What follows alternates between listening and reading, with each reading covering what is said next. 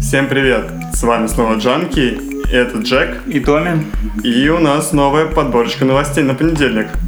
И начну я, и начну я с погоды, знаете. Э, первое, что я делаю, когда просыпаюсь, это открываю Гисметео и хочу посмотреть, какая погода на улице, потому что она абсолютно непредсказуемая, и я не хочу морозить свою задницу целый день из-за того, что я не посмотрю на сайте ее и ужану из-за этого с одеждой. Так вот, Яндекс Погода обновил свой сервис, и теперь все стало намного круче. Знаете, когда в одном районе Москвы может быть одна погода, а в другом совершенно другая, как будто ты в разные штаты летаешь. И теперь они предлагают такую функцию, что можно даже у районов или у отдельных домов погоду посмотреть. Хм. То есть, То э, есть- я могу за хлебушком сходить и вот на этом расстоянии узнать всю погоду, что меня Это классная ожидает. штука, смотри, для Москвы, в которой, наверное, около 100 климатических зон различных, ну, в пределах одного города, то есть ты такой смотришь, какая погода будет. Да, берешь шмотки сразу с собой, это как огромное путешествие по погодным зонам будет. Да, И в принципе, т- На ну, самом деле это прикольная тема именно тем, что э, это новые способы обработки данных. Я знаю, сейчас э, Google ведет очень классную разработочку. Они могут предсказывать эпидемии при помощи поиска в Гугле. а, то есть каким образом? Ну, то есть тебе нужно рассчитать, где наиболее вероятно возможна вспышка гриппа. Они это... Они смотрят, ну, то есть очень много людей вводят, э, как вылечить грипп, и по этим запросам они фигурируют, э, где их больше всего, там возможна эпидемия или вспышка гриппа. А как это генерируется? То есть они смотрят исторический контент? Нет, Где- не исторически. Пользователи вбивают, они эту статистику выводят. То есть там А. тысяча запросов на «мне нужно лекарство от гриппа», и все, они такие. И это делается Это, все автоматически? Да, это типа не просто так. Они дают эти данные различным медицинским компаниям, которые сразу заранее могут это все предотвратить. Ну, или там министерством каким-нибудь. Блин, это классно. То есть с погодой здесь тоже вот настолько много информации о внешнем мире, что скоро, ну вот, предсказывают буквально до подъезда до дома температуру, погоду, ветерок. Да, это круто и очень удобно. Это появилось только на Яндекс Погоде? Да, пока это появилось только на Яндекс. М, забавно, хоть где-то мы впереди. Да, и приятно, что это сделано в России. Да. А у тебя что? Э, Прости, Джек, моя первая новость идет врознь с твоей. И она Любая никакого отношения не, не имеет к погоде. Э, В Гамбии запретили женское обрезание. О, что за жесть? Ты не знаешь, что такое женское обрезание? Не, я примерно представляю, в подробности я что-то даваться не очень хочу. Ну, суть, собственно, в том, я это как бы знал раньше, что в большинстве африканских стран его проводят насильно. То- ну, в отличие от мужского обрезания, при женском обрезании повреждаются органы, и это потом негативно влияет, в принципе, на весь половой- какая еще раз страна? э, Гамбии. Господи, люди, не едьте в Гамбию, это все обман. Они хотят вас Э, затащить. Понимаешь, как бы э, этот приказ, указ принял президент, то есть он еще не прошел одобрение в это парламенте. было там нормально. Да. Что за жесть? Боже мой. Это, это такие страны до сих пор существуют. То есть ты живешь в своей ну, маленькой, маленькой Россиюшке, в Москве своей, и вот где-то в мире происходит вот такое. Слушай, я тебе больше скажу. Тут, судя по данным статьи, приводится 15 стран Африки, где это обрезание уже запретили раньше. То есть представь, сколько в принципе в Африке стран, и представь, что, господи, в остальных странах оно разрешено. Это ужасно. На самом деле, я хочу разбавить какой-нибудь мимой новостью. Э, Я наткнулся у одного из наших, по-моему, подписчиков, либо у своих друзей, о фонде помощи бездомных, живо- бездомным животным Ника. Я хочу немножко рассказать об этом проекте, да и вообще, я думаю, будет прикольно рассказывать о каких-то проектах, которые э, существуют при помощи краудфандинга. И что же делают эти ребята? Они поняли, что э, это неправильно, когда животные гуляют по улице, ну, то есть бездомные, это всякую заразу плодит и прочее. И они с помощью краудфандинга на минуточку собрали 7 миллионов. 7 миллионов рублей из 15 нужных миллионов, чтобы помочь животным. Они собираются в Зеленограде, по-моему, построить огром... Да, в городе Зелено... или Зелено- Зеленогорск. Зеленоград. Зеленограде, вот. Они хотят э, построить там огромный питомник для животных, и эта инициатива, мне кажется, вообще бешеная, очень крутая. И там нет такого, что руководит это как один человек, то есть он директор всего, и кто-то с этим управляет. Директора можно найти там же э, На месте. в- не, даже не на месте, в вольерах. Он чистит вольеры животным, то есть наравне с другими людьми этим занимается. Ага. И вот краудфанд- краудсорсинг Кра- такой, да. это- Краудфандинг, Это, прям очень круто. Они привлекают различные частные компании для помощи. И я просто почему о них говорю? Они просят помощи для того, чтобы закрыть этот проект, то есть, ну, собрать нужную сумму и спасти огромных живот, ну, огромное количество животных. Там будет это включать мини-парк, где дети могут поиграть с животными. То есть такая будет э, образована зона взаимодействия лю- людей с бездомными питомцами, которых они могут кстати, забрать. Туда Да, даже... это, это классно, на самом деле. Не подумайте, что мы это рекламируем, потому что зачем нам рекламировать фонд? Это и так, по-моему, ясно. Но, в общем, я к тому, что там даже лошадей принимают. То есть э, им, ну, я прочитал их страницу, и у них была, прислали сообщение, не можете взять лошадь. А у них питомник-то маленький, вот старый, и куда они денут лошадь, а им пишут, мол, она уйдет на убой. И вот эти вещи жуткие, или эти люди это предотвращают, у них 10 тысяч участников в паблике. Мне кажется, это Слушай, прекрасно, это что хорошая такое- вещь. как- А- такое количество людей, да, какую-то могут очень позитивную Я такое, я такое часто видел на Boomstarter, это краудфандинговая платформа, мне приходит рассылку по электронной почте. Ну там обычно такие, знаешь, гиковские штуки, типа перчатка, которая управляет различными Не-не-не-не, я предметами. именно говорю про вот эти вот платформы создания питомников для бездомных животных. То есть это не первый уже проект в России. Ну это все круто, но вот главное, что люди это делают, люди вкладываются в это. Я почитал комментарии, знаешь, они там отписываются, отправил 4 тысячи, отправил полторы тысячи. У меня как только деньги появятся, я тоже вложусь, Да, чтобы я, помочь этим принципе, людям. Надеюсь, там вся наша команда поможет им. Это, это прям лайки, лайки, лайки, плюсики. Ну и ссылочку мы тоже прикрепим. Хм, да. Слушай, у меня вторая новость будет про помощь тоже, но помощь людям. Э, Компания Nestle. это тоже неплохая помощь, да, я тебе скажу. Компания Nestle решила э, в своем тайском производстве, Это производстве- шоколад, который делает. Да, да, да, который шоколад делает. То есть производстве, которое сосредоточено в Азии, отказаться от рабского труда. Слушай, я просто представляю себе офис Nestle. Сидят такие 10 чуваков в черных костюмах.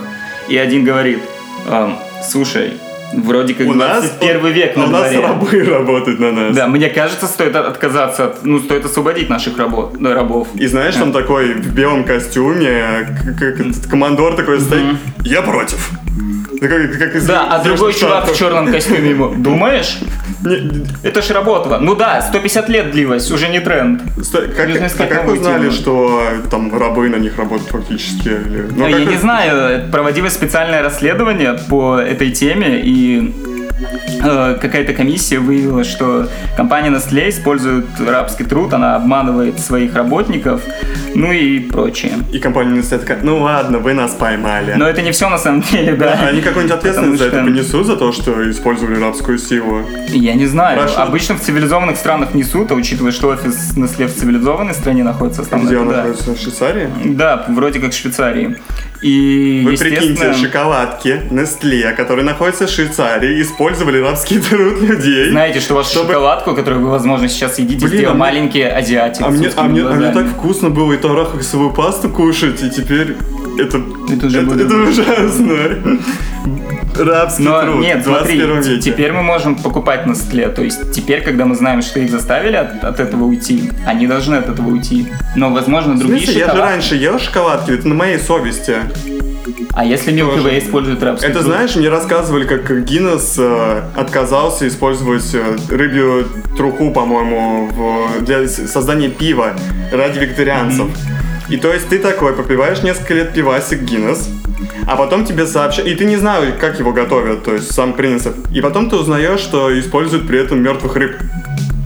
Вот здесь то же самое, ты как бы в шоке, ты был веганом, а ты на самом деле пил пиво, который- при котором убивали рыб для этого. Это очень неприятно чувствовать И здесь, тоже, жизнь обманутым. и здесь то же самое, ну точнее то же самое, жестче намного. Ты ел шоколадки, которые были произведены рабами. Да. В 21 веке. В 21 Ясненько. А у меня очень интересная личность, э, ну, нашел, точнее, очень интересную личность для вас из э, из Мьянмы. Надеюсь, это так произносится. Сейчас она называется как-то по-другому. Я могу уточнить. Бирма. Или Бирма. Или Мьянма. Не-не-не, сейчас она Мьянма. Ну, короче, Раньше мо- было можно Бирма, и да. так, и так найти. Мгм. Либо Мьянма, либо Бин. А, все, я уже запутался в этих названиях, но не суть. Что там? Там есть женщина, которая фактически перевернула э, всю страну с ног на голову. Э, Мьянма раньше была страной тоталитарной, там очень жестокая военная диктатура была. И была такая женщина по имени Аун Сан Суджи. Из оппозиции, да? Ей, да, из оппозиции. Ей 70 лет. И самое интересное, она была дочкой одного из людей, который держал эту военную диктатуру в этой стране. Но она уехала учиться за границу, либеральные идеи, как всегда, пришли в голову, она поняла, что так продолжаться не может. И вот на самом деле это золотой человек не только потому, что он там Нобелевку выиграл, или, ну, точнее, получил Нобелевскую премию, а то, что он вернулся на родину, знал, что его арестуют за свои идеи, за свои мысли. Там раньше, как революции подавлялись, люди выходили, потом э, выезжали танки на площадь, То есть их армия, расстреливали, да. и так продолжалось раз, два, несколько переворотов. Она в одиночку, она создала партию, она просидела, по-моему, 16 Стой, лет но- в заключении. Но ее папа еще у власти? Нет, это не через отца сделано. Не-не-не, то есть ее отец был одним из тех, кто устроил не- военную не, диктатуру, Да, да? один из тех, кто это все устроил. Прикинь. И вот Твоя дочка уедет за границу, вернется и скажет, что она свергнет тебя с трона. Да нет, э, я думаю, к тому времени он уже на пенсию отошел, когда вернулась Ну за границы. Ну, или она такая, пап, может, не надо военной диктатуры? Ну, может, хватит? А папа, я лучше знаю. Что, что нужно моей стране? И вот она 16 лет провела под домашним арестом, не выходила из дома в своей стране ради своих взглядов, своих позиций, не сдалась при этом. И ее партия, которую она организовала, победила на выборах недавно в парламенте. Это урок тем, кто считает, что... Один э, человек ничего не может. Да, и кто думает, что терпение ничего не значит. Иногда нужно просто потерпеть. Да, вот, это One Man Army просто. И причем это женщина. И я бы ей руку Да, пожал, я бы обнял. Понимаешь, Это- что, понимаешь, что в чем дело в Мьянме, когда вся эта тема начала развиваться, и э, оппозиция объявила о своей победе фактической, все, естественно, поняли, и все СМИ осветили, но как бы ребята, которые устроили военную диктатуру, уходить не собираются, несмотря на победу. Там их очень нехило подвинули, как минимум. Да, я думаю, это правда. сейчас э, мировое сообщество смотрит, как минимум, на эту страну и будет э, как-то пытаться их урегулировать извне. И мне интересно, почему это вообще про- про- произошло. То есть э, демократическая партия там заняла большинство голосов, но они же могут, могли просто выгнать танки и расстрелять этих людей. И цикл бы повторился. Они в этот раз такого ничего не сделали. Они, наоборот, отошли на задний фон и дали им фактически Знаешь, э, мне кажется, тут либо у этой женщины было действительно настолько сильное влияние, что они просто побоялись этого делать, что она была действительно известна международному сообществу, э, известна в международном сообществе, но э, это с одной стороны, а с другой, возможно, в этот раз вышло действительно много людей на улице.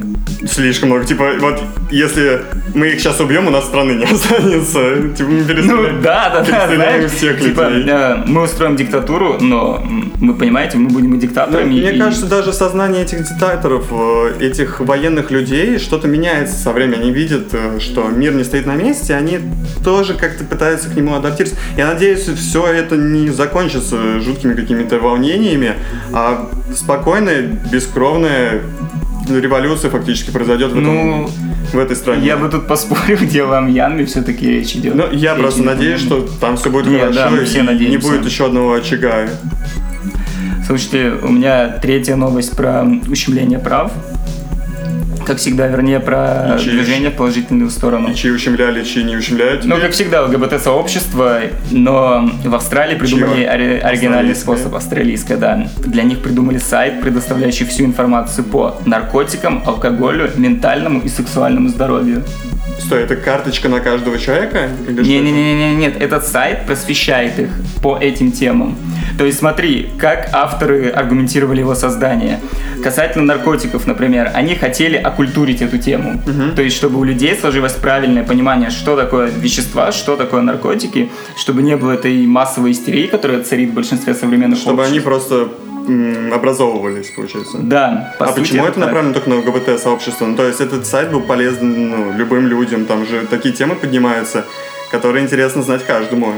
Вот тут я не могу тебе ответить. Скорее всего, один из его организаторов является членом этого самого сообщества. И типа захотели протестировать сначала на Да, давайте сначала на своих. Ну и потом, смотри, э, люди, члены ЛГБТ-сообщества, они, как правило, значительно прогрессивнее, чем... э, Ну, я бы не сказал. Ну, есть многие из них. Довольно такая... Не в плане э, там технологического Либеральнее, я бы развития. сказал. Да, не либеральнее. Да, взгляды их либеральнее. То есть, в принципе, это уже хоть какой-то прогресс. Это круто, на самом деле, сделать общедоступным. То есть, как- еще раз, какие там темы? Наркотики? Наркотики, алкоголь, Алкоголь. сексуальное и ментальное Ну, здоровье. Контрацепция, да, получается. И это полезно услышать каждому. Это Да, то есть они просто поняли, что э, ЛГБТ-сообщество растет, от него хочешь ты не хочешь никуда уже не деться, и нужно придумать какой-то ресурс, который бы просвещал их по различным темам. То есть сейчас все ресурсы направлены на э, обычное сообщество. Ну, я говорю, не, было правильно, вот, чтобы все люди это видели. Ну, то есть, странно, что они акцентируют это только на какую-то группу людей. Э, Мы все люди, Да, и мне- мы мне все, это тоже странно. И мы все п- так или иначе этими, с этими проблемами сталкиваемся в жизни, а так была бы интересная платформа, Может, где ты можешь зайти что- какие-то советы посмотреть. Вот вам прекрасный стартап для России, просвещайте э, родную Русь. Сделать какой-то проект, чтобы просвещать людей.